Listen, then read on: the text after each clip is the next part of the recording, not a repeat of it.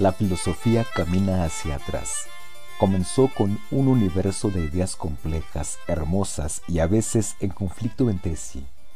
Poco a poco, con la ayuda de la intolerancia religiosa, la razón y el deseo de entender, la filosofía fue reduciendo su mundo a proporciones más comprensibles.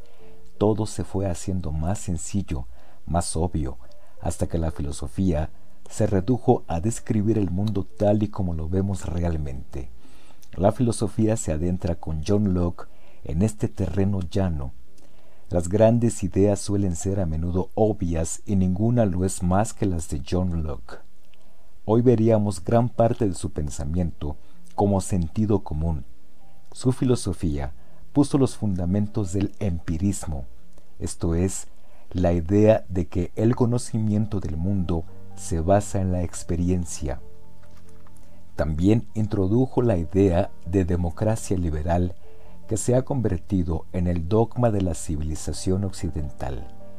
Gentes que no tienen la menor idea de filosofía tienden a aceptar estos credos filosóficos incomprensibles hace unos 300 años. Todo esto haría de la filosofía de Locke algo de poco interés pero no hay ninguna razón por la cual la filosofía no pudiera resultar aburrida. Al contrario, hay muy buenas razones para que lo sea. Los problemas comienzan cuando las obras filosóficas son interesantes y la gente las lee. Las gentes que leen tienden a creer lo que se les dice y ya se sabe lo que pasa. La primera parte del siglo XX es un horrible recordatorio de lo que sucede cuando grandes multitudes toman en serio la filosofía. Por fortuna, esta disciplina ha progresado hasta dejar atrás su estado infantil, cuando se esperaba que los que la estudiaban creyeran en ella. Pero no siempre ha sido así, y algunos de los más sabios entre los filósofos se dieron cuenta de las trampas en que podían caer si los lectores entendían lo que ellos decían. Spinoza resolvió el problema haciendo que sus obras fueran ilegibles. Sócrates, por su parte, pensó que lo mejor sería no escribir nada en absoluto. La solución de Locke fue escribir una filosofía tan obvia que resultara aburrida. No siempre lo fue. El pensamiento y las ideas de Locke resultaron revolucionarios en su tiempo y cambiaron el curso del pensar. Locke ha sido el único gran filósofo en llegar a ministro y eso se nota. Fue un hombre de muchas facetas, pero la mayor parte de su personalidad era consistente y práctica. Su filosofía funciona, tanto en el terreno individual como en el de la sociedad en general. Bye.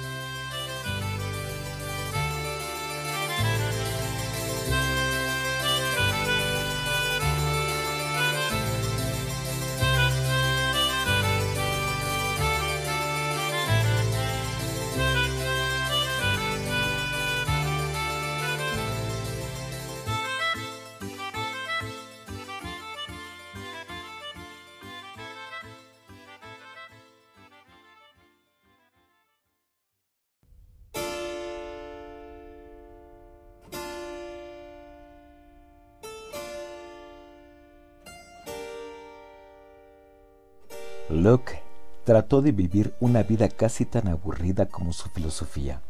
Por suerte para nosotros que no para él, le tocó vivir en un tiempo interesante y no pudo evitar el verse involucrado.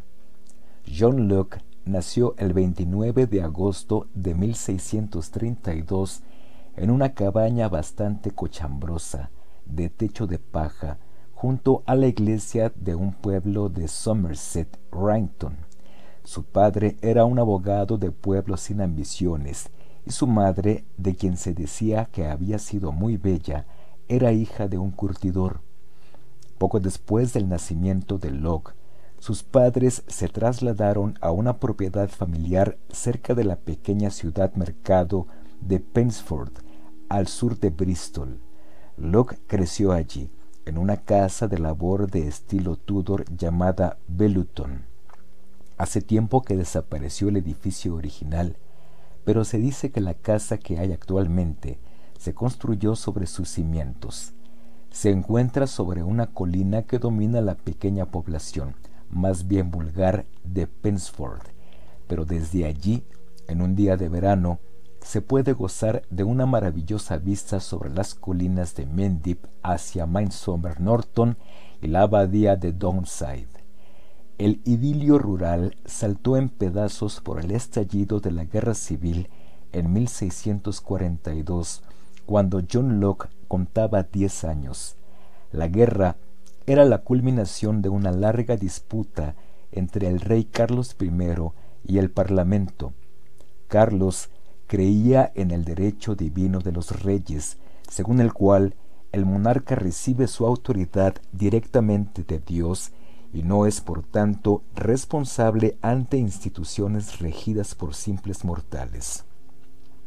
Los miembros del Parlamento, encargados de votarle al rey su dinero, pensaban de otra manera. En realidad, la guerra civil fue una pelea en el ring entre la clase mercantil emergente en la esquina roja y el rey y su aristocracia terrateniente en la esquina azul. Dividió al país y traería la primera revolución triunfante de la historia moderna en Europa. La familia de Locke apoyaba al Parlamento. El miembro local del Parlamento, Alexander Popham, fue hecho coronel de la milicia parlamentaria regional y nombró al padre de Locke su capitán. El padre de Locke dejó su hogar para incorporarse a la campaña, después de encontrarse con unas pocas columnas realistas sorprendidas, a las que pusieron rápidamente en fuga, la milicia del coronel Popham se reunió con el ejército del Parlamento en Device, pero esta vez los realistas estaban preparados y en la derrota que sobrevino, el padre de Locke y Popham tuvieron suerte de escapar con vida, en vista de lo cual decidieron abandonar la vida militar y regresar a casa. Como consecuencia de los disturbios que sucedían entonces en el país, la familia de Locke se encontró sin medios de subsistencia. El coronel Popham hizo lo que pudo por su antiguo capitán, pero solo le consiguió un puesto de funcionario del condado a cargo del sistema de alcantarillado, lo cual quizá refleja el grado de estimación local por ambos exguerreros.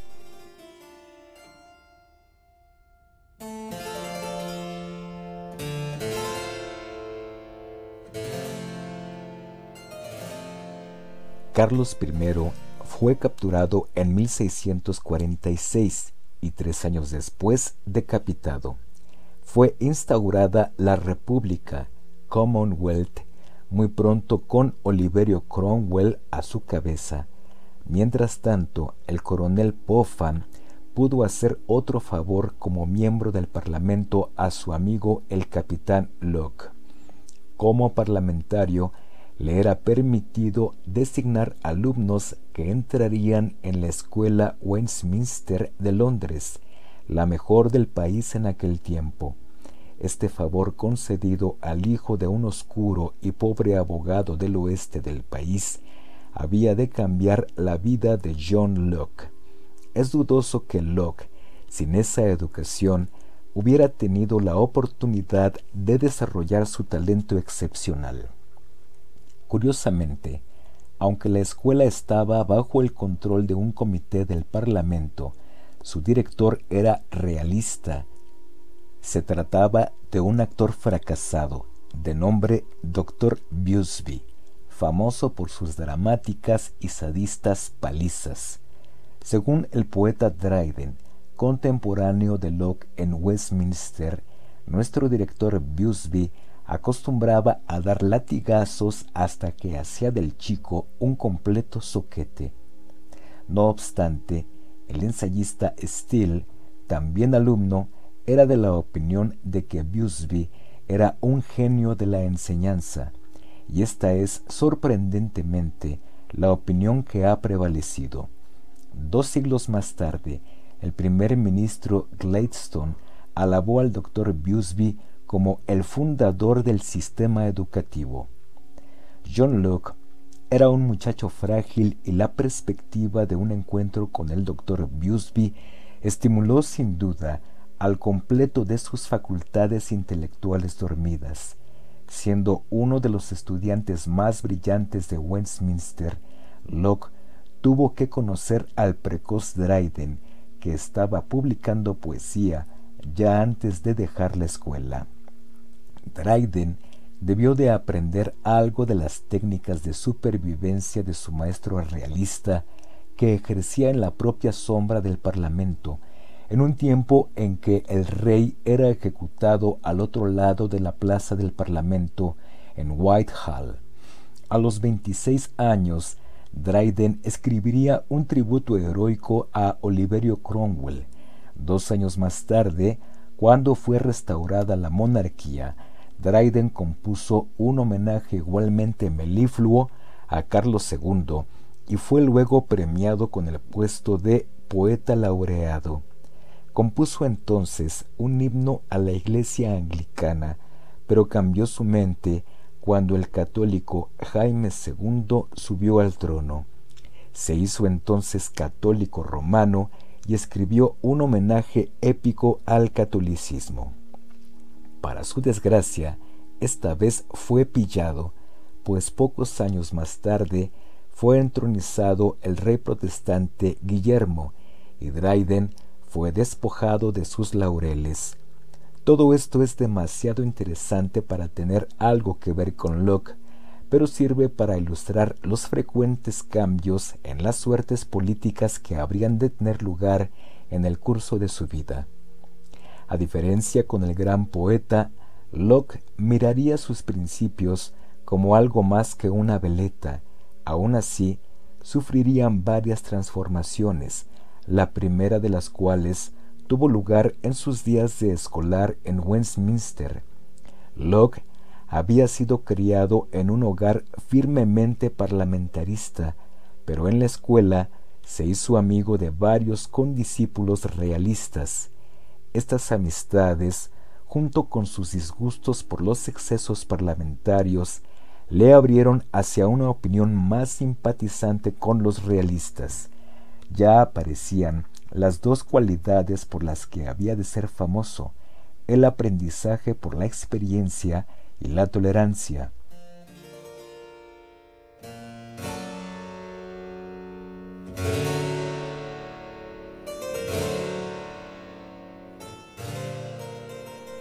Los comienzos de Locke en otros campos fueron tardíos. Si bien destacaba en la escuela, no se puede decir que se mostrara ya como un gigante intelectual. En realidad, no dejó la escuela hasta la edad de veinte años, la misma edad a la que le era ofrecido a Leibniz un puesto de profesor. En 1652, Locke se inscribió en el Christ College de Oxford. La educación en la Universidad de Oxford permanecía todavía como en la época medieval. Los estudiantes debían dirigirse en latín a sus tutores y entre sí cuando estaban en las áreas comunes. El pensum se limitaba al estudio de los clásicos, la lógica y la metafísica. Aristóteles y la escolástica lo dominaban todo, sin atención ninguna a la filosofía de Descartes y a los recientes y amplios avances en ciencias y matemáticas. A los estudiantes les tocaba lo peor de ambos mundos, pues habían sido abolidos los antiguos beneficios de la educación medieval. En tiempos muy recientes habían sido cerrados los burdeles y tabernas de Oxford por el vicecanciller de la universidad que hacía honor a su título. Las asignaturas clásicas y la escolástica sin tregua le resultaban tan aburridas Locke se sintió inclinado a buscar estímulo intelectual en otros campos y se interesó por los experimentos químicos y la medicina. La ciencia experimental había sido introducida recientemente en Oxford por John Wilkins, pero se le dedicaba un interés marginal. Se la miraba con el mismo desdén intelectual que reciben hoy en las universidades la percepción extrasensorial o la economía. Locke fue iniciado en la medicina por su antiguo amigo de escuela, Richard Lower. Los conocimientos médicos se basaban en gran parte todavía en Aristóteles y los maestros griegos como Galeano e Hipócrates, pero había muchos que creían necesario ampliarlos por medio de la investigación científica y la experimentación que habían traído ya grandes adelantos en el estudio de la anatomía, como el descubrimiento de la circulación de la sangre por Hervey. Aun así, para efectos prácticos, la medicina seguía en gran medida siendo cosa de cirujanos matasanos y sanguijuelas.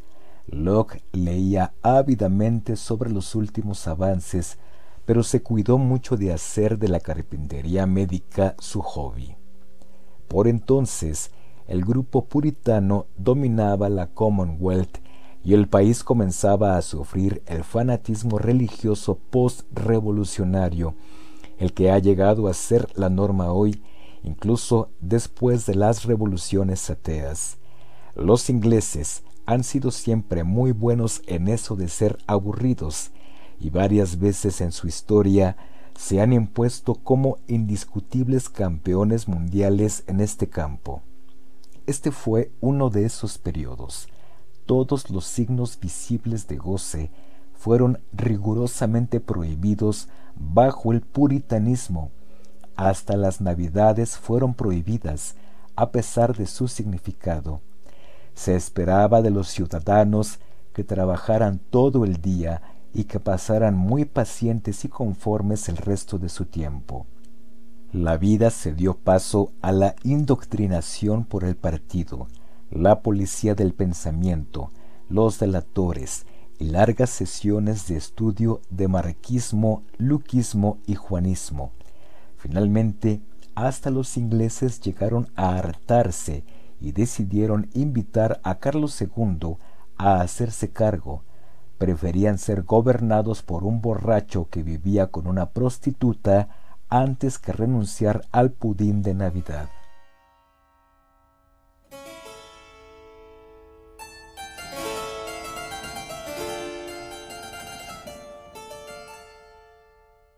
Entretanto, el padre de Luke cayó gravemente enfermo.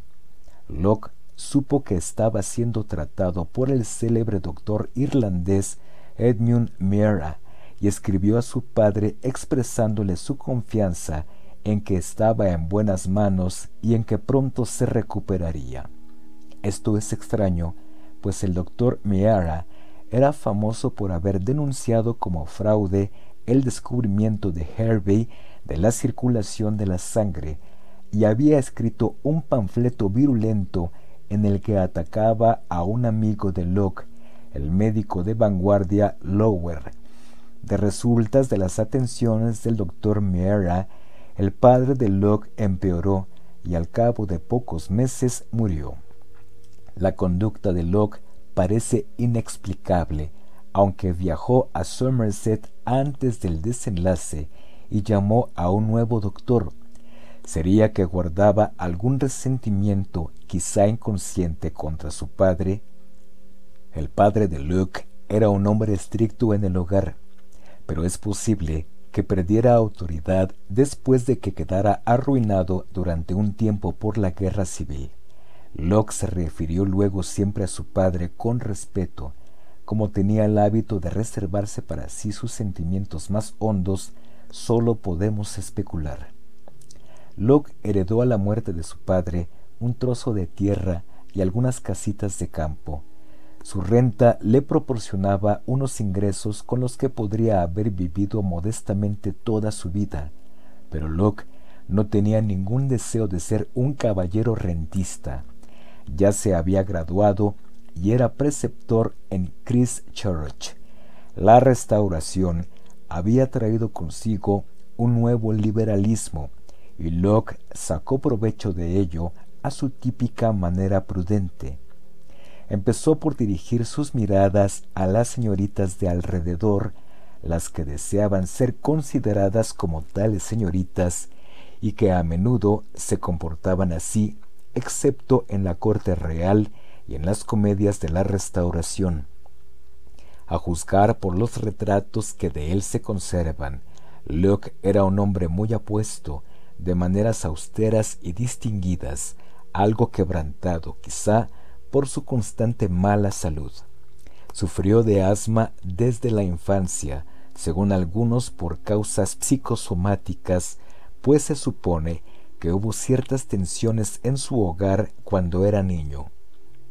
No parece una receta para la dicha doméstica la conjunción de una madre guapa, pero de baja extracción social, y un abogado sin ambiciones ni dinero, que le llevaba diez años y que pasaba largas temporadas fuera de casa peleando en la guerra civil o inspeccionando el alcantarillado del condado. En todo caso, el asma no impidió que los ojos de Locke miraran risueños a su alrededor, aunque fue criado en un hogar del Parlamento de costumbres puritanas. No abandonó del todo sus antiguas lealtades, a pesar de que transfirió sus simpatías hacia los realistas. En el fondo de sí guardaba todavía algo de la ética puritana, tanto en su conducta como en sus preferencias entre las jóvenes, les escribía largas e intrincadamente recatadas cartas y ellas le respondían de manera igualmente amorosa. Como era de esperar, poco era el resultado de estos galanteos, frecuentemente prolongados en el tiempo y que a veces manejaba osadamente con más de una señorita a un tiempo. Pero es posible que Locke fuera un tanto insincero sobre la razón de su tardanza de más de una semana en responder a su cordial amiga, pues a pesar de su mala salud se había impuesto una pesada carga de trabajo y estudiaba hasta bien entrada la noche.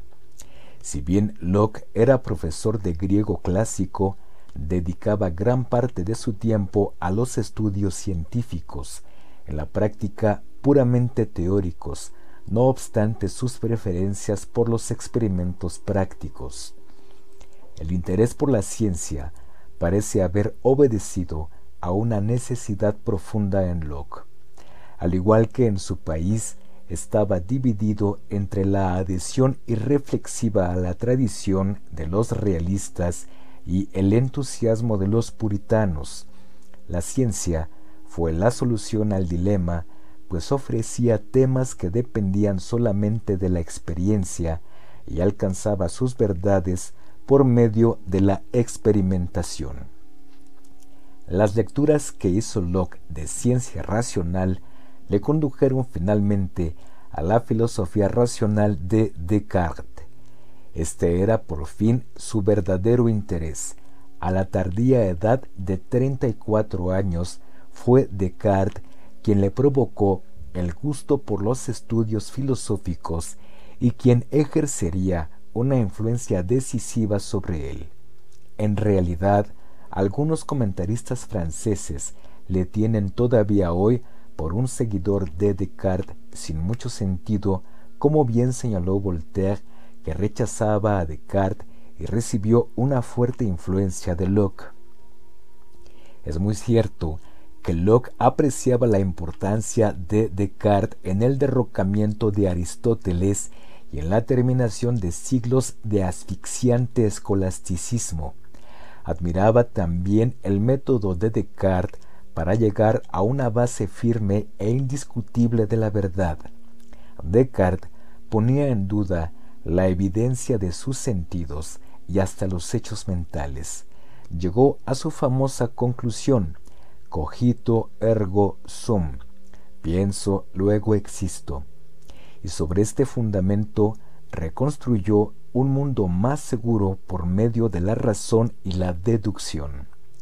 Locke veía con buenos ojos el método de Descartes, en cuanto que dejaba de lado muchas nociones y prejuicios normalmente aceptados, pero su instinto era científico y ello le llevaba a desconfiar del método racional y deductivo de Descartes para llegar a la verdad del mundo.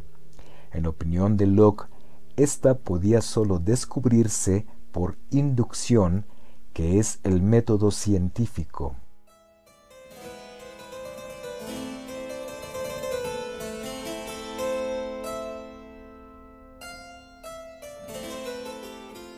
Locke se sintió animado en sus ideas por el pensador francés Gassendi, uno de los críticos más perspicaces de Descartes.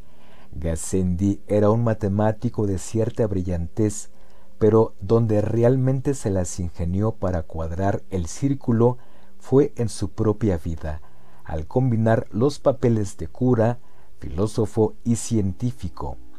Como filósofo, se adhirió al epicureísmo, que no creía en una vida después de la muerte, y como científico fue el primero en observar el movimiento de Mercurio alrededor del Sol. Uno no puede menos que preguntarse cómo se las arreglaba para reducir su pensamiento circular al cuadrado de la ortodoxia católica, siendo como era un sacerdote católico. Gassendi pensaba que todo conocimiento se basaba en la percepción sensorial. Para Locke, esto fue el equivalente al cogito de Descartes y ese había de ser el fundamento sobre el que construiría su filosofía. Locke nunca reconoció su deuda con Gassendi, lo cual concuerda con su carácter. Locke fue toda su vida un hombre desmesuradamente reservado. Usaba en sus cuadernos de notas una taquigrafía cifrada y diversos códigos inescrutables, y tenía la costumbre de borrar letras o eliminar nombres y lugares de la correspondencia que recibía. Incluso cuando escribía a sus amistades femeninas, usaba a veces tinta invisible para los párrafos más sugerentes si bien este término es bastante relativo en su caso. Además de tratar de esconder su deuda con Gassendi, el carácter reservado de Locke le llevó a negar cualquier otra influencia importante sobre su pensamiento.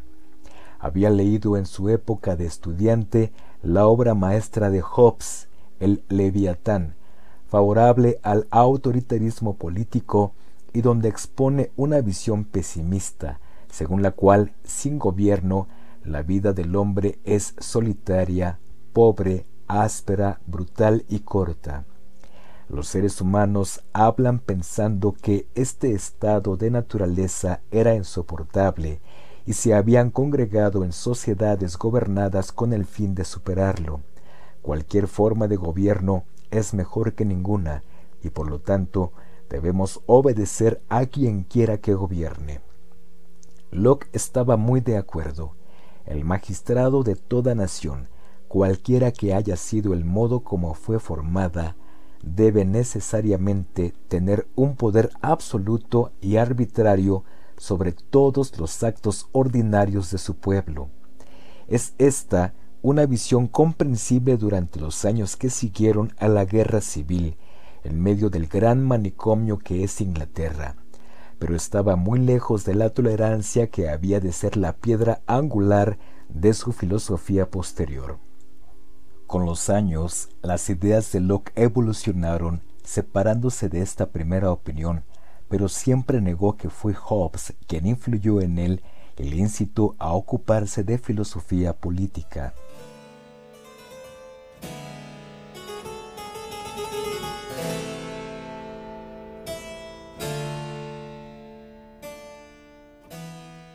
Por entonces, Locke había llegado a ser profesor en el Christ Church y había comenzado a profundizar en el estudio de la filosofía política.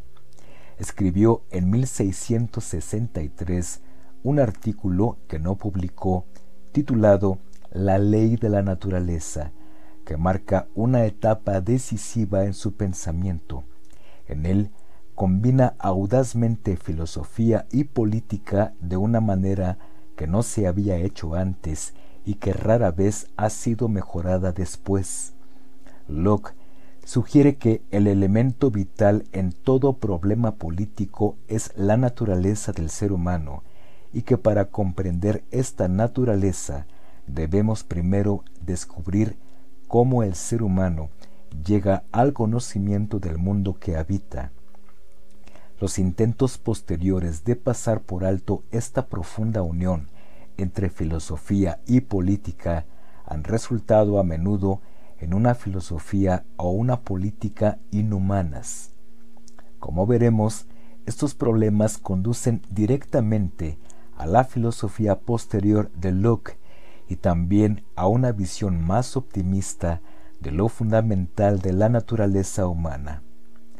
Después de cuatro años de galanterías con señoritas de Oxford y de enseñar griego, Locke se decidió a buscar más frescos prados. En 1665 consiguió el nombramiento de secretario de una misión diplomática a Brandenburgo.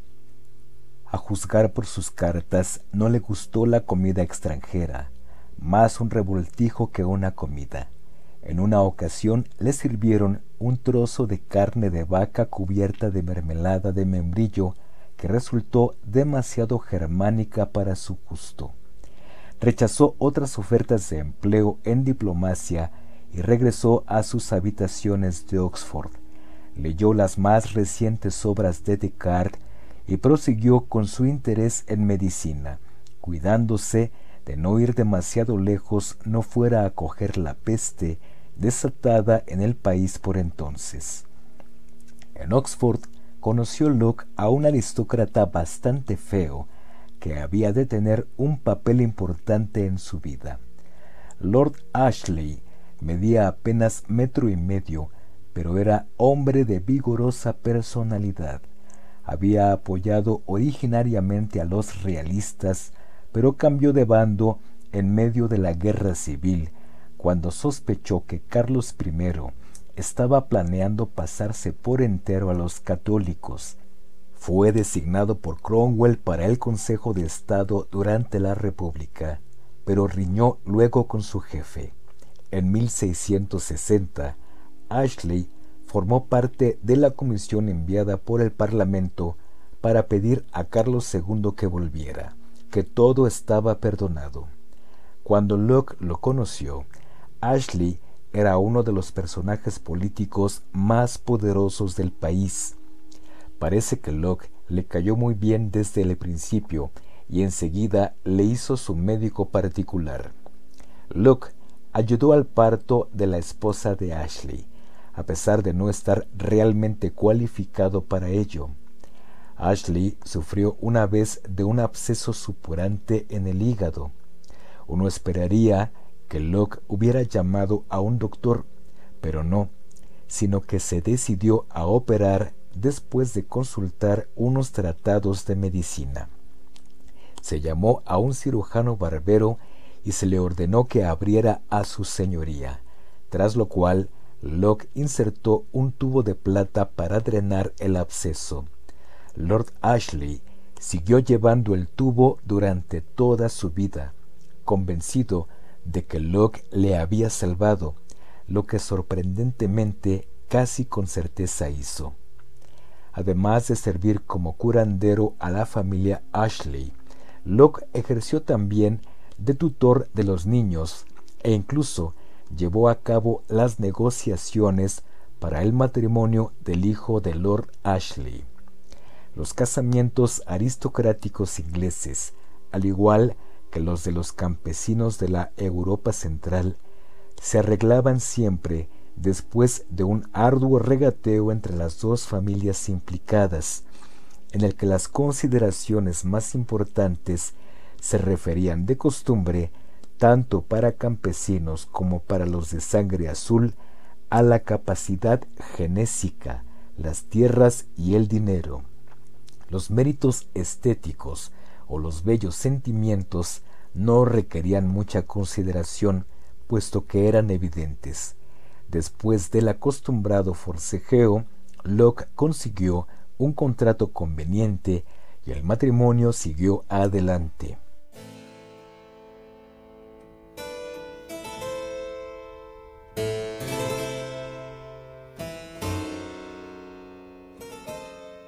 Locke vivía ahora en Londres y podía mantener reuniones periódicas con sus iguales en intelecto.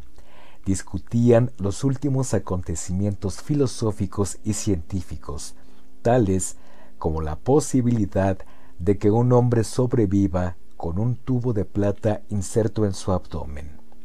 Locke escribió otro folleto político, su ensayo sobre la tolerancia. En él afirma que nadie sabe lo suficiente para dictar a otros su religión, que al obligar a alguien en contra de su voluntad solo se consigue un conformismo hipócrita y que todos somos responsables ante Dios, lo cual no solo nos hace seres morales, sino que presupone nuestra libertad.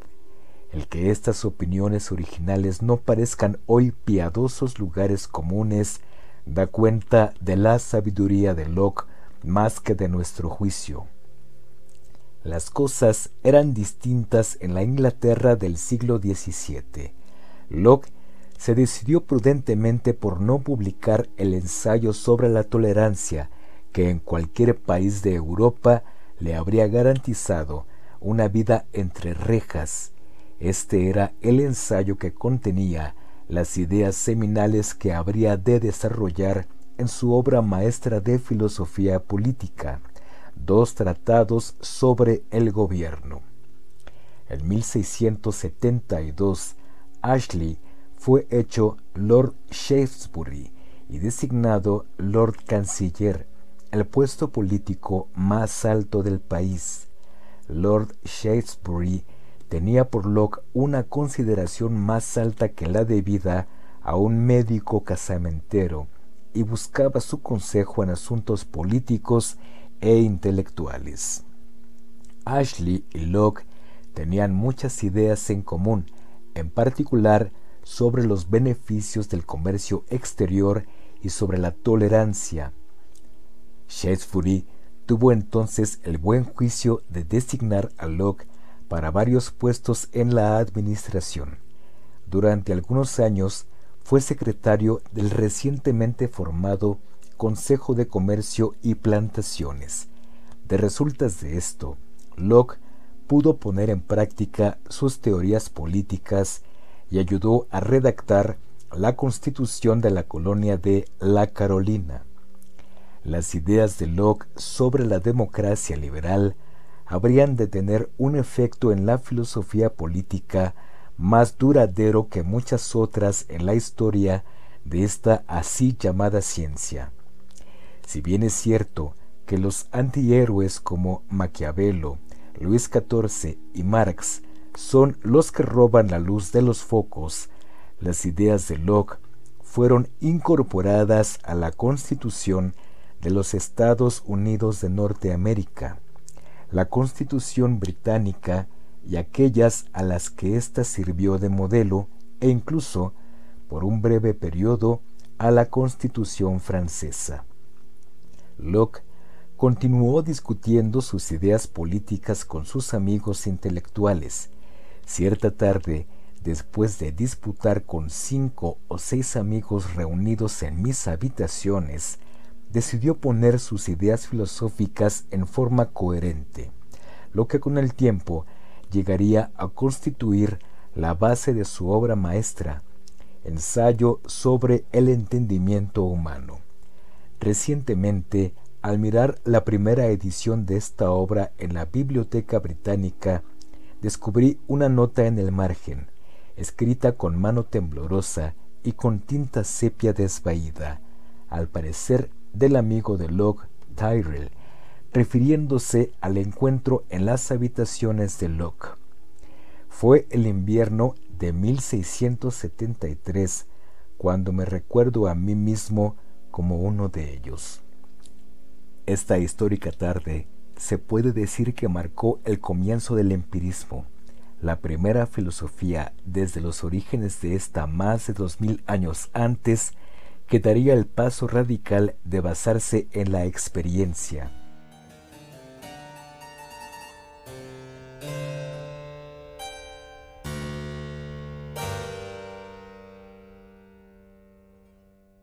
De entonces en adelante, durante los veinte años siguientes, el problema del conocimiento humano, cómo llegamos a él y qué es precisamente, habría de ser la ocupación principal de Locke.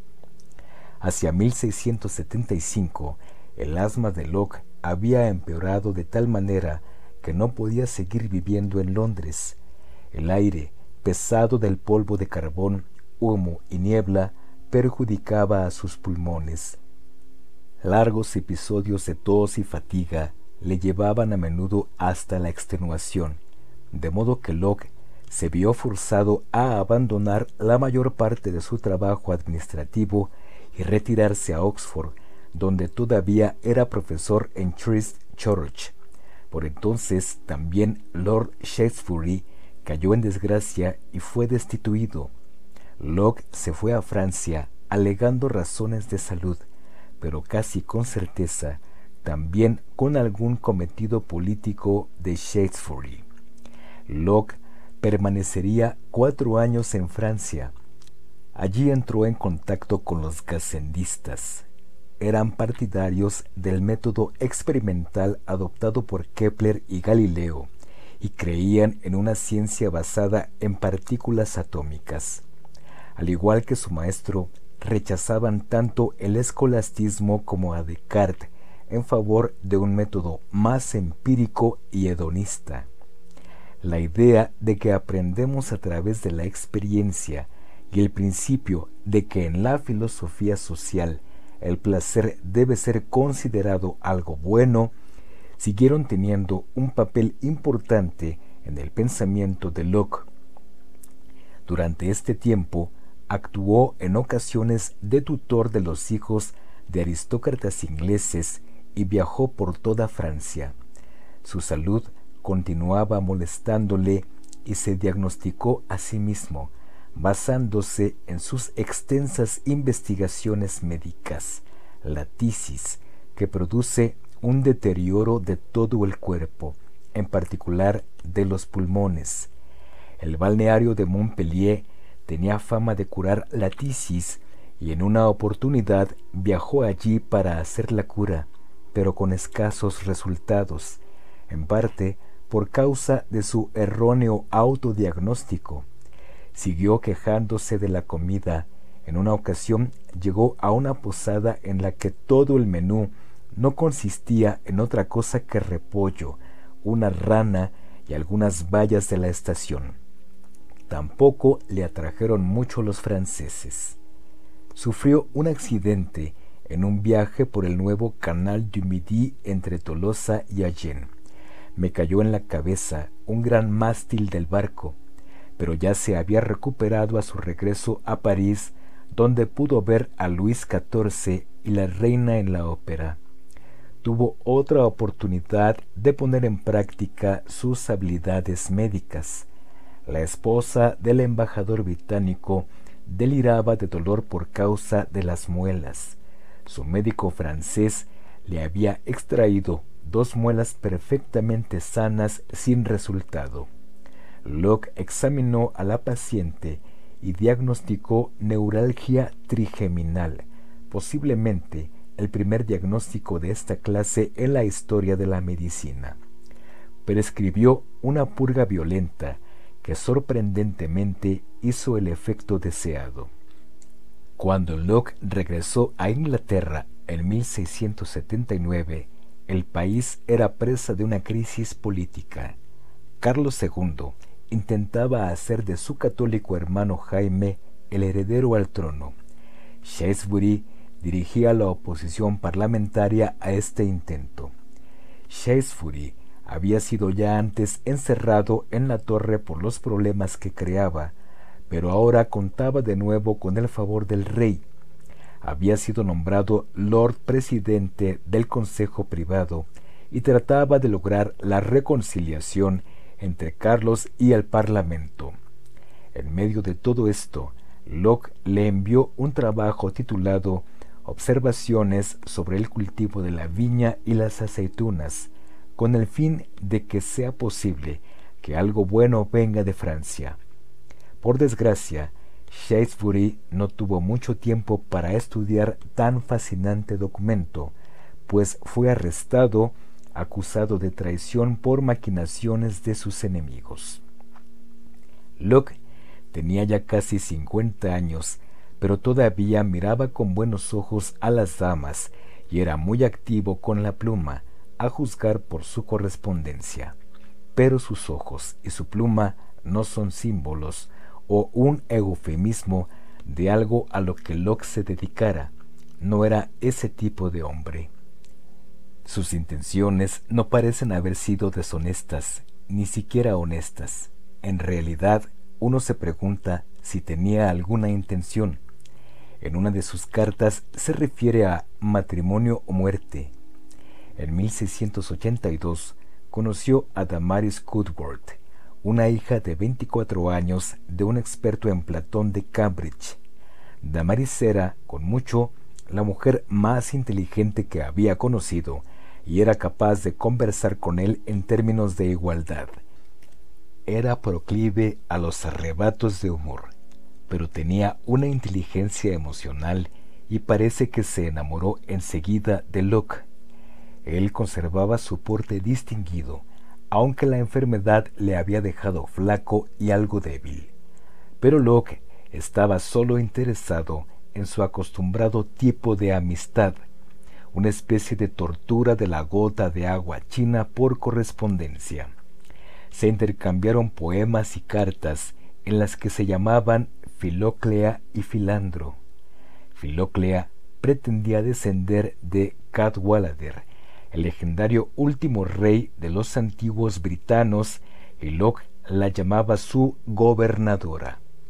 Entonces, Filóclea pensó que se había desenamorado y que todo lo que deseaba era amistad, con lo cual, según la farsa de las emociones usual en la restauración, Locke descubrió que ahora él estaba enamorado.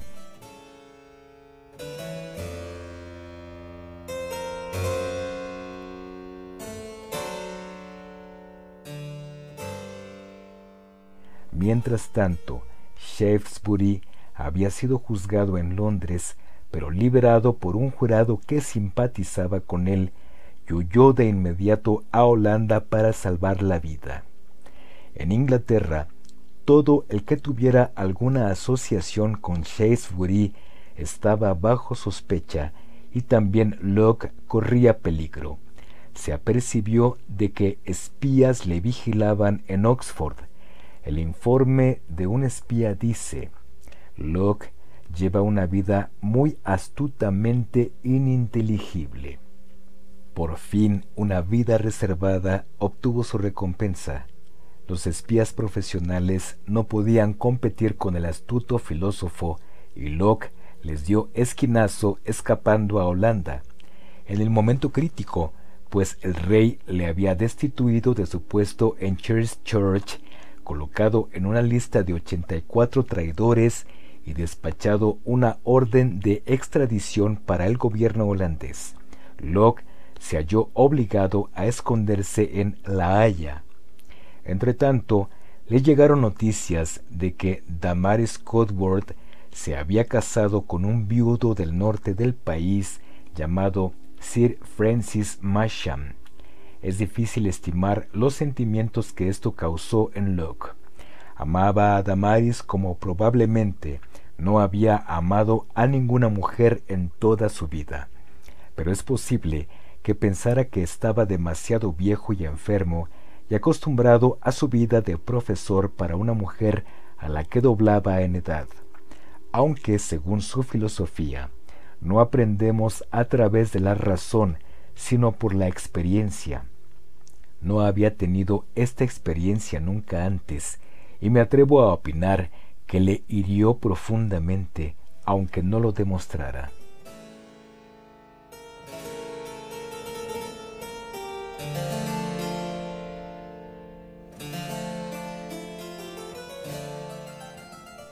Carlos II murió en 1685 y subió al trono su católico hermano Jaime II, confirmando los peores temores de Shaftesbury mientras Locke en Holanda concentraba sus energías en la filosofía. Estaba poniendo los toques finales al ensayo sobre el entendimiento humano.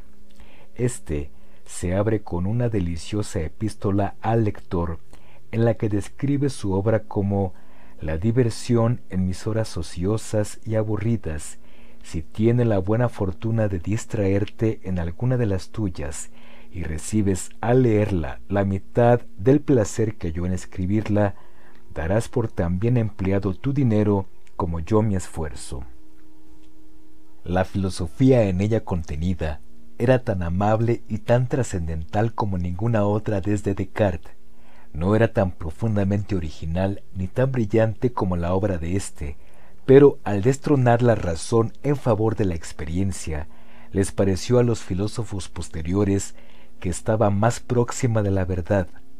Es posible que sin Descartes no habría habido filosofía moderna, pero Locke fue el padre de su línea principal de evolución el empirismo inglés, que provocó el que Kant produjera el sistema más grande de todos, que a su vez dio lugar a la locura elefantiásica de Hegel y al consiguiente descrédito de todos los sistemas para todo el mundo, excepto para los marxistas y los optimistas inversores en bolsa. Según Locke, no tenemos ideas intuitivas del bien y del mal, de Dios, etc. Locke creía firmemente en Dios a pesar de ello. Puede ser que Descartes tuviera sus dudas secretas en ocasiones.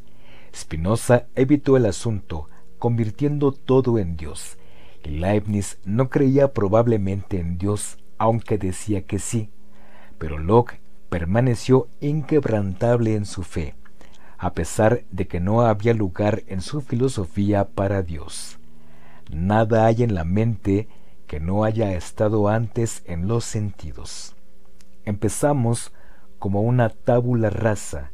El conocimiento humano se deriva de la experiencia externa y la reflexión que nos permite averiguar qué pasa en nuestra mente. Utilizamos la razón para sacar conclusiones de estas experiencias. Así llegamos a las generalizaciones, las leyes y las verdades de las matemáticas.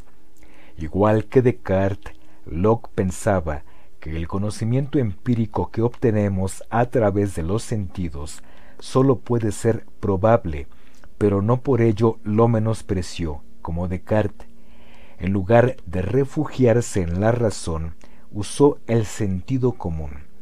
El conocimiento empírico y los conocimientos que de él se derivan son sólo probables, pero con el uso de la intuición y la deducción podemos estimar cuán probable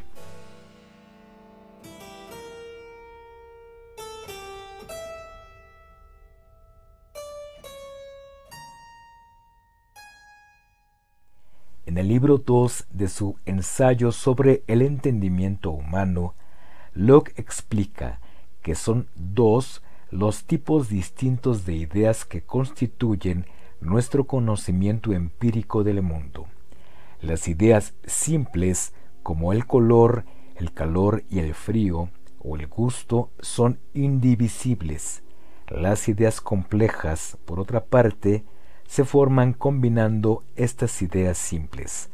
De tales combinaciones pueden resultar cosas que no se corresponden con ninguna entidad en el mundo real, como los fantasmas o los ovnis. Locke distingue también entre cualidades primarias y secundarias en los objetos, basándose en muchas de las nociones de Galileo y Gassendi. Cualidades primarias son aquellas que tienen todos los objetos, independientemente de lo que son.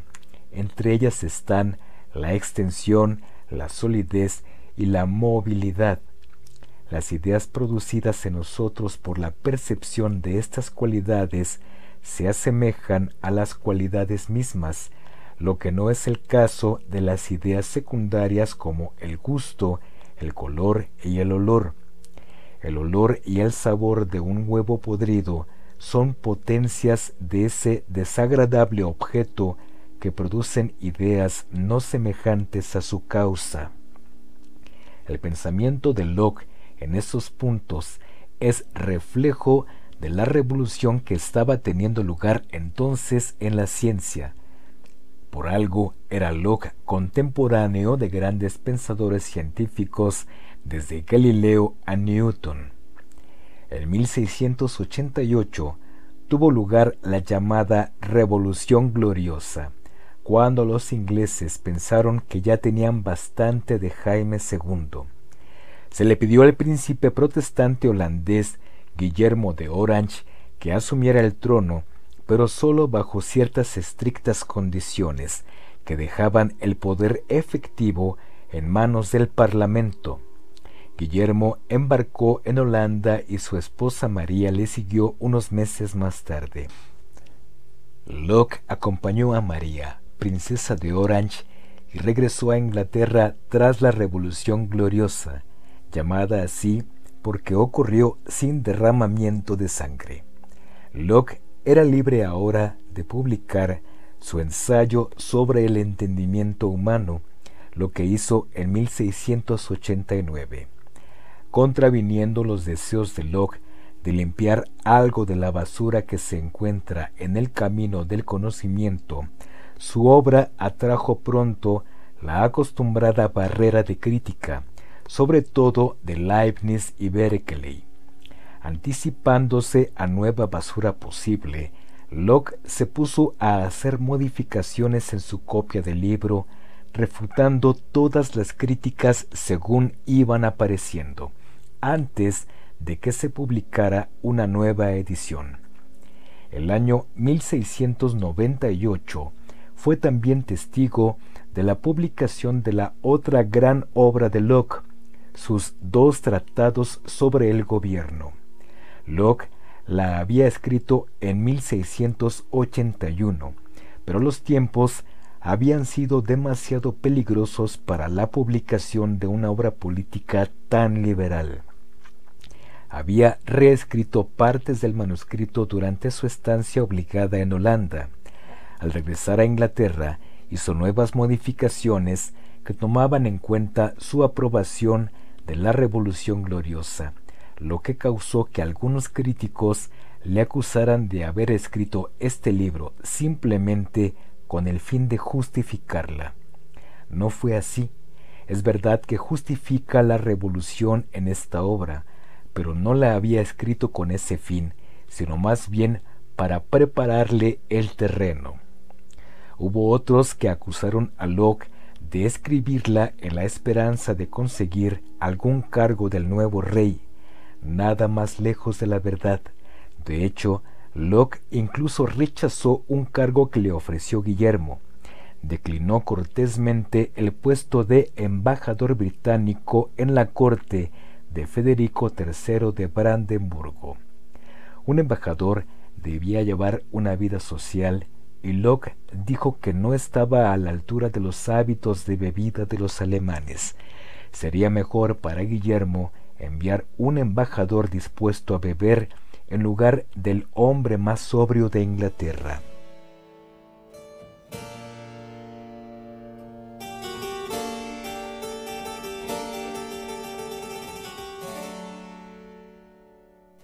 El primero de los dos tratados sobre el gobierno es una refutación de las ideas de Robert Filmer, un teórico político muy popular en su tiempo, cuya fama murió mucho antes que su audiencia. Filmer era un neo-hobbesiano que creía en el derecho divino de los reyes. Locke había reprimido mucho tiempo antes sus ideas hobbesianas y este fue su intento por evitar una posible reaparición. Locke trata en el segundo libro de descubrir las raíces del gobierno. En el estado de naturaleza originario, los hombres eran libres e iguales, pero estas libertades e igualdad eran en gran medida teóricas, pues los hombres eran incapaces de convivir sin infringir los derechos de los demás. Locke creía que la ley natural nos concede a todos derechos naturales. Tenemos el derecho a la vida y a la libertad, en tanto que esto no perjudique la libertad y los derechos naturales de los demás. Sin embargo, sin un elemento de coerción, no somos capaces de disfrutar de los derechos naturales, y para conseguir esto tenemos que unirnos en un contrato social que nos lo garantiza estableciendo un gobierno que imponga las leyes que los protegen. Se establece así un marco de seguridad. En estas condiciones, si bien la libertad teórica tropieza con alguna restricción, la libertad real crece. El consentimiento del pueblo es la única base para la autoridad del gobierno. Locke deja esto muy claro. Quien quiera que gozando de autoridad se exceda en el poder que le confiere la ley y haga uso de la fuerza que tiene a su mando para extenderla a temas que la ley no permite, puede encontrar la misma resistencia que cualquier hombre que invade el derecho de otro.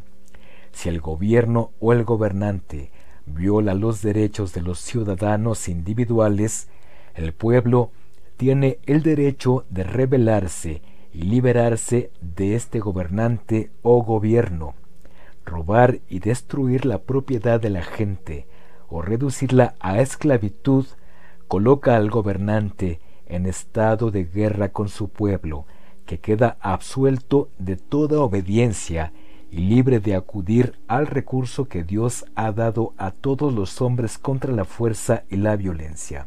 En otras palabras, la revolución. Locke pensaba que el gobierno debe actuar solamente para el propósito para el que fue originariamente formado, a saber, la protección de la vida, la libertad y la propiedad. Cuando un cierto número de hombres consienten en formar una comunidad o gobierno, se constituyen por este hecho en un cuerpo político en el que la mayoría tiene derecho a actuar y concluir. Así ponía los fundamentos sobre los cuales fue construida la democracia liberal moderna. Estas eran las ideas que servirían de inspiración un siglo más tarde a la Declaración de Independencia norteamericana y a la Revolución francesa. Si bien tales sentimientos pueden sonar como simplistas en la era moderna de las populosas democracias tecnológicas, siguen siendo en gran medida las creencias y principios de los ciudadanos que en ellas habitan.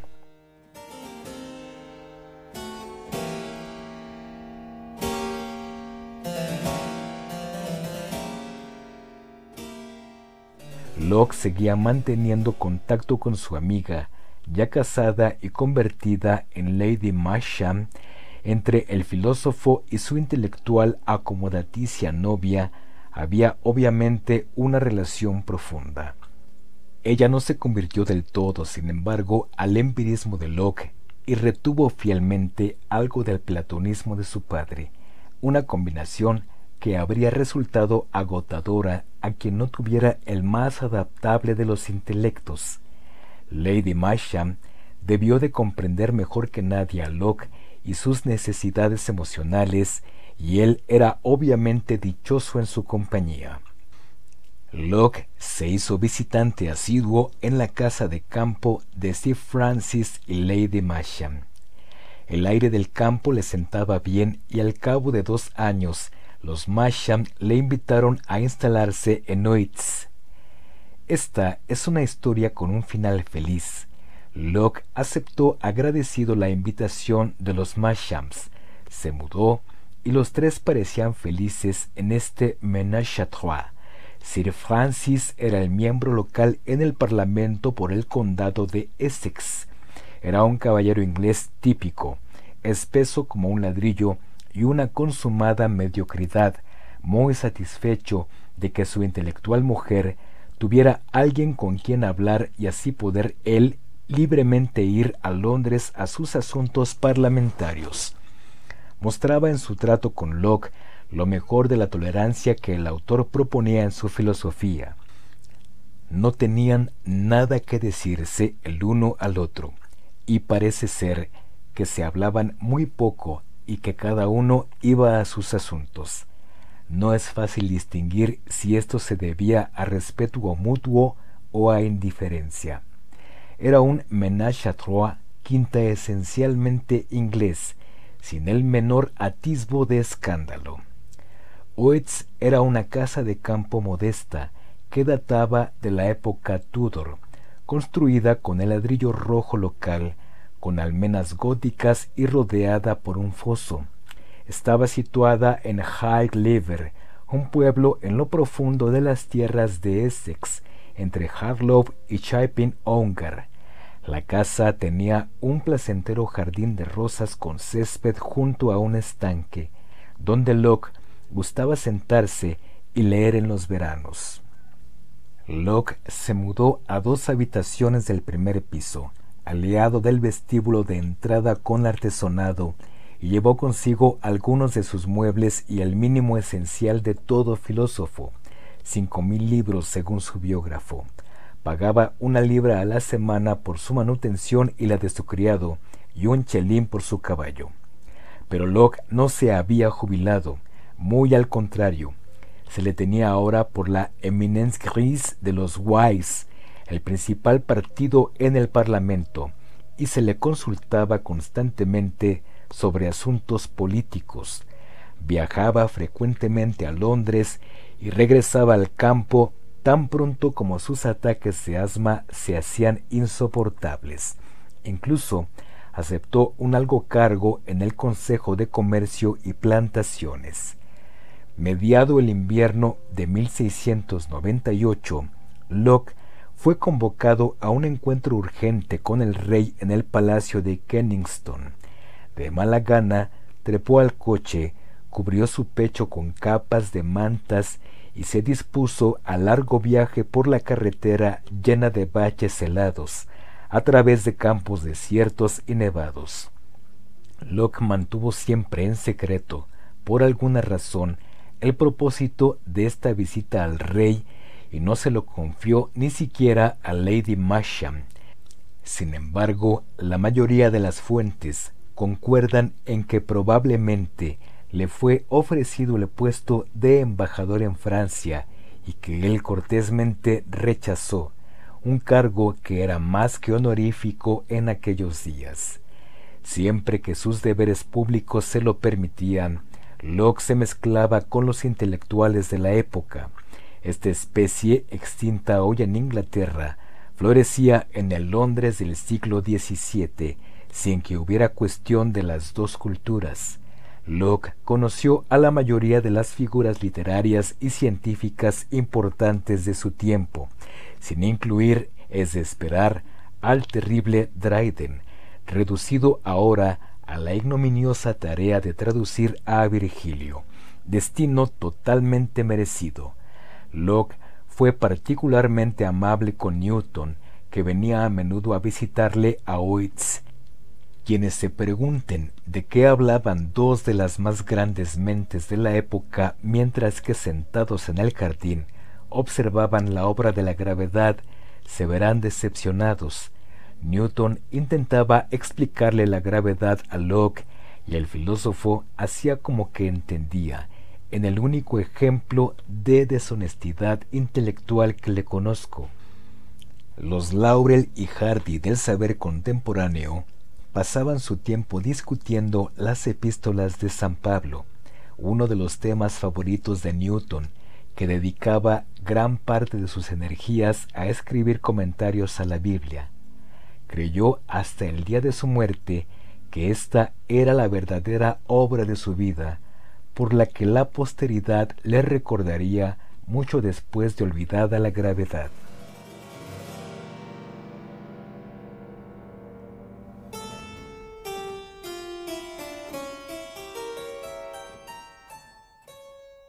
En 1699, Locke se vio obligado a renunciar a su cargo en el Consejo de Comercio y Plantaciones. Tenía ya 67 años y su asma empeoraba. Viviría aún cuatro años más en Oates, escribiendo diligentemente sobre temas tan diversos como la tolerancia religiosa, el tamaño de la moneda de plata y los efectos de la tasa de interés en personas como Sir Francis. Finalmente, el 28 de octubre de 1704, murió con su frágil cuerpo respirando fatigosamente en brazos de Lady Masham durante toda la noche anterior. Locke fue enterrado en la iglesia de High Clever, donde puede todavía verse su tumba en ladrillo rojo tras algunas rejas contra la pared de piedra al sur. Después de su muerte, Lady Masham abandonó a su marido en Waits y se fue a vivir a Bate, dando así lugar a la especulación de que su unión con Locke pudo haber sido algo más que platónica. En todo caso, los tres están hoy enterrados en la nave de la iglesia de High Lever, Lady Masham yaciendo como es debido al lado de su marido.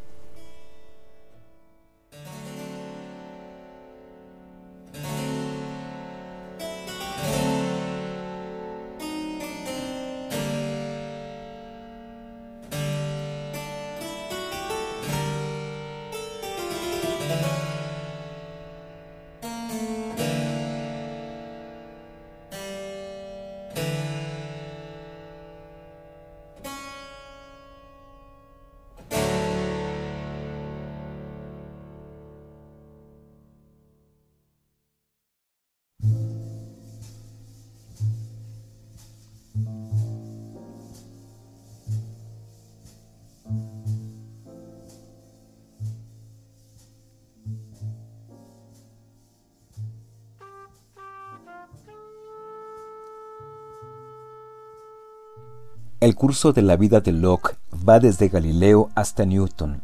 No es solo coincidencia el que, durante sus días, llegara a ser aceptada la teoría heliocéntrica y se descubrieran el cálculo diferencial y la circulación de la sangre. Esto era literalmente impensable en términos de Aristóteles y el escolasticismo, que creían, por ejemplo, que todo consiste en tierra, aire, fuego y agua el mundo moderno emergente era totalmente distinto de aquel en el que había vivido el hombre medieval. Este mundo nuevo precisaba de un nuevo modo de pensar y Locke lo aportó en filosofía.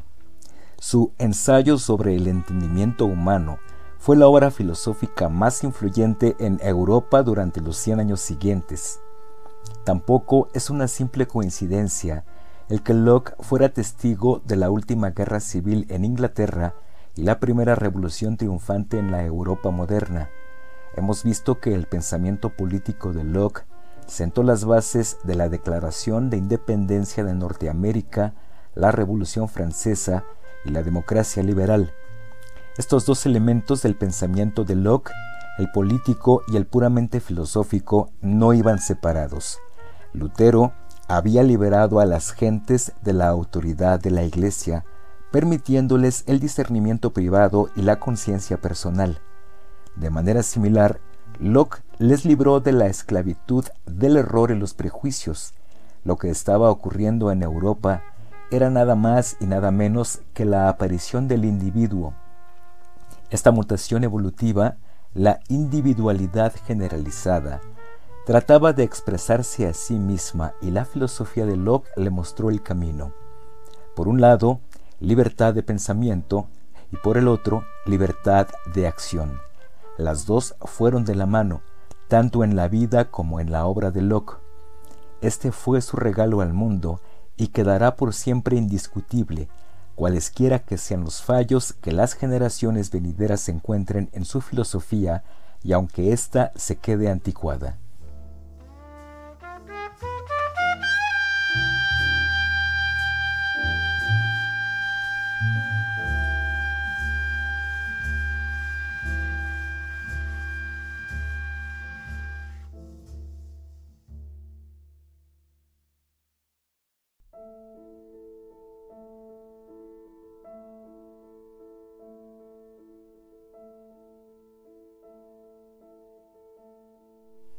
Clave.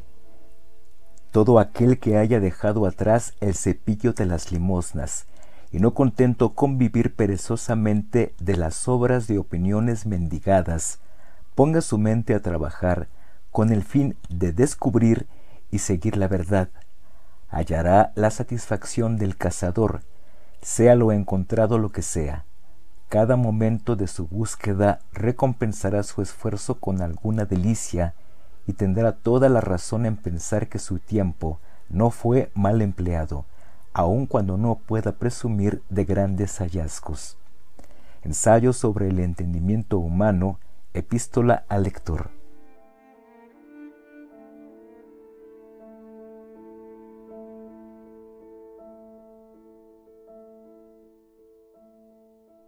No existen principios innatos a los que toda la humanidad de su universal asentimiento. Comenzaré por los especulativos y pondré como ejemplos aquellos principios de la demostración que han sido considerados muy importantes. Todo lo que es es y es imposible para una misma cosa ser y no ser, que tienen entre todos los demás derecho al título de innatos, tienen tan asentada su reputación de máximas universalmente recibidas que sin duda se considerará extraño que alguien los cuestione. Sin embargo, me tomo la libertad de decir que estas proposiciones están tan lejos de recibir el asentimiento universal que ni siquiera son conocidos por una gran parte de la humanidad, pues en primer lugar, es evidente que los niños y los idiotas no tienen la menor comprensión ni pensamiento de ellos. Y Videm, libro 1, capítulo 2, secciones 4, 5.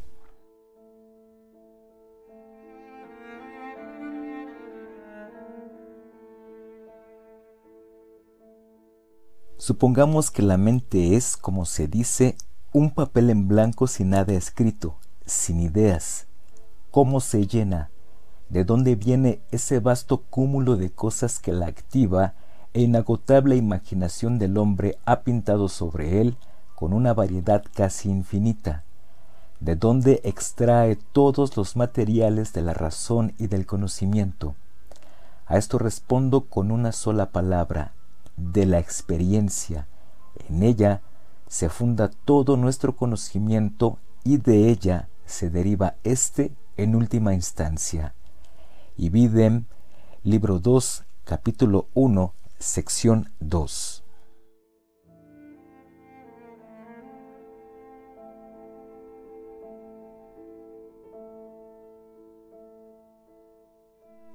La observación, ejercitada bien sobre los objetos externos sensibles, bien sobre las operaciones internas de la mente percibidas por nosotros mismos y sobre las cuales reflexionamos, es lo que suministra todo el material de pensamiento al entendimiento.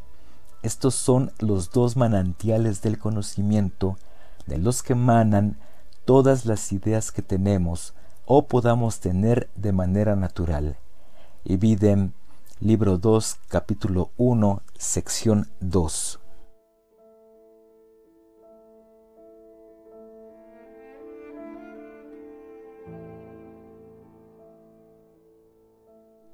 Llamo cualidad del sujeto a la capacidad que tiene éste de producir una idea en nuestra mente.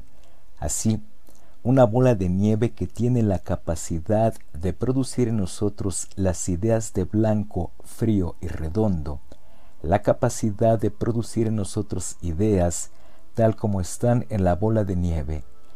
Llamo cualidades a esa capacidad y en cuanto son sensaciones o percepciones en nuestro entendimiento, las llamo ideas. Ibidem, libro 2, capítulo 8, sección 8.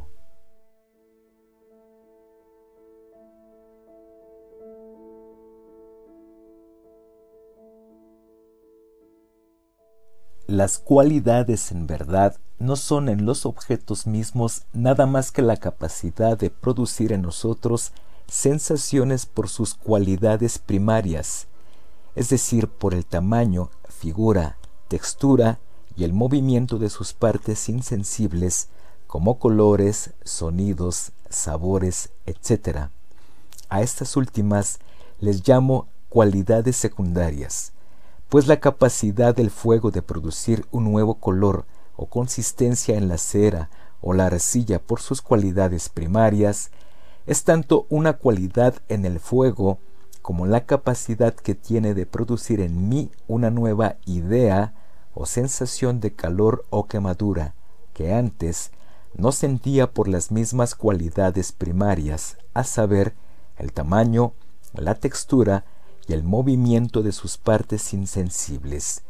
Ibidem, libro 2, capítulo 8, sección 10.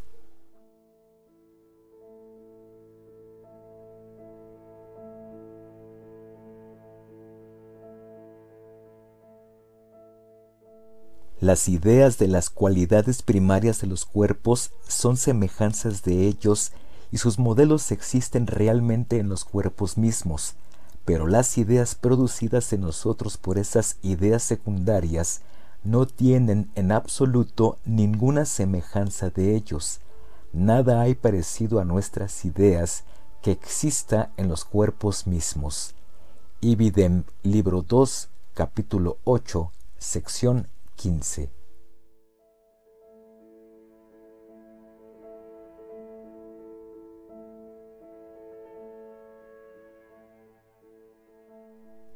Se puede observar que las ideas simples existen en varias combinaciones unidas entre sí.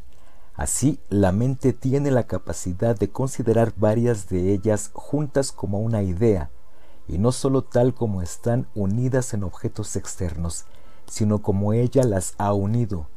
Llamo complejas a las ideas hechas de varias simples unidas, tales como la belleza, la gratitud, un hombre, un ejército, el universo, las cuales, aunque compuestas de varias ideas simples, esto es, aun cuando son ideas complejas hechas a partir de simples, son, sin embargo, si a la mente así le place, consideradas cada una en sí misma como una cosa entera e identificada con un solo nombre.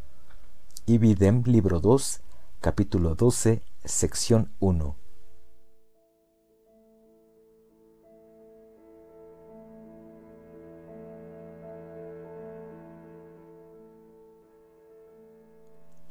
No tenemos la idea de un lugar para el universo, aunque sí de partes en él, porque además no tenemos la idea de un ser fijo, distinto, particular con respecto al cual podamos imaginar que tiene una relación o distancia, sino que todo lo más allá es un espacio uniforme o expansión en la que la mente no encuentra variedad ni señal. Ibidem, libro 2, capítulo 13, sección 10.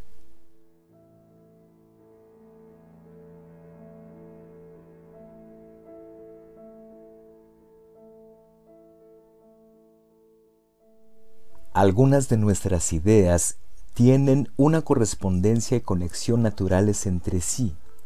Es obra y excelencia de nuestra razón el descubrirlas y mantenerlas en esa unión y correspondencia que se encuentran en sus seres particulares.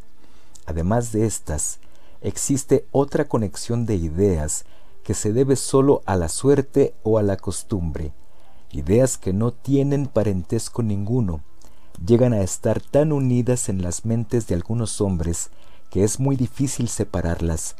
Van siempre en compañía y tan pronto como una viene al entendimiento, la otra aparece asociada con ella. No creo que nadie que haya dirigido su pensamiento hacia sí mismo o los otros ponga en duda que existen tales asociaciones resultado de la costumbre en las mentes de la mayoría de los hombres. A esto tal vez pueden ser justamente atribuidas la mayoría de las simpatías y antipatías que se observa en los hombres. Actúan con tanta fuerza y producen efectos tan regulares como si fueran naturales, y así se las llama, aunque en un principio no tuvieron otro origen que la conexión accidental entre dos ideas. y Videm, libro 2, capítulo 33, secciones 5 a 7.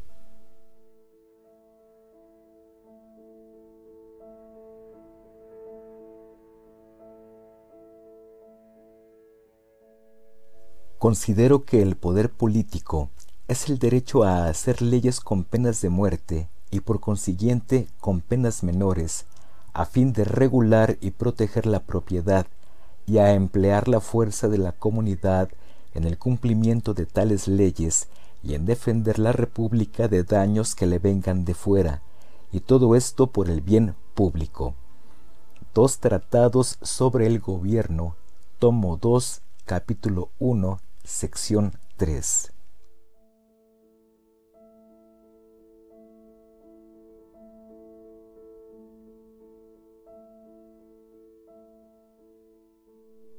A fin de comprender correctamente el poder político y derivarlo de su origen, hemos de considerar el estado en el que todos los hombres se encuentran naturalmente, que es un estado de libertad perfecta para ordenar sus actos y disponer de sus propiedades y de su persona como lo consideren conveniente, dentro de los límites de la ley natural, sin pedir permiso ni depender de la voluntad de ningún otro hombre.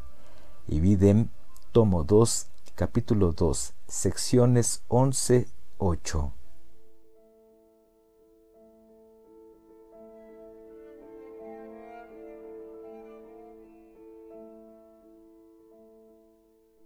El estado de naturaleza tiene una ley de la naturaleza para gobernarlo y obliga a todos, y la razón que es esa ley enseña a toda la humanidad, con solo consultarla, que siendo todos iguales e independientes, nadie debe causar daño a otro en su vida, salud, libertad o propiedades.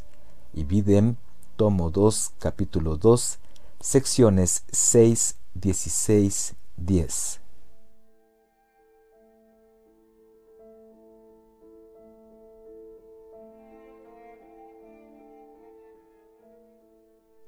El gobierno civil es el remedio adecuado a los inconvenientes del estado de naturaleza, que debe ciertamente ser grande cuando los hombres son jueces de su propio caso, pues se puede imaginar fácilmente que aquel que es tan injusto como para causar un daño a su hermano, apenas será justo para condenarse a sí mismo por ello.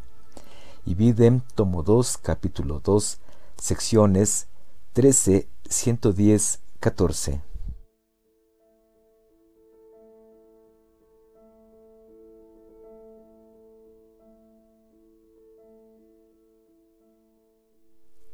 A veces se pregunta, como si fuera una poderosa objeción, ¿dónde hay o dónde hubo nunca hombres en tal estado de naturaleza? A lo que pudiera bastar hoy como respuesta, que puesto que todos los príncipes y gobernantes de gobiernos independientes en todo el mundo están en estado de naturaleza, es claro que el mundo nunca estuvo ni nunca estará sin numerosos hombres en ese estado. Y Videm tomo 2, capítulo 2, secciones 1411, 6.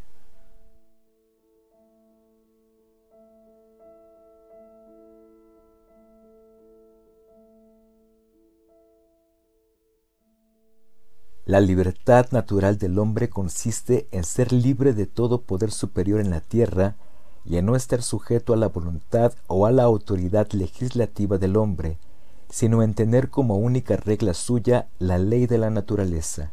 La libertad del hombre en sociedad consiste en no estar sujeto a otro poder legislativo distinto del establecido por consenso en la comunidad, ni bajo el dominio de cualquier voluntad o la restricción de cualquier ley, sino aquella que el legislativo decrete de acuerdo con la confianza depositada en él. Ibidem, tomo 2, capítulo 4, sección 11, 8.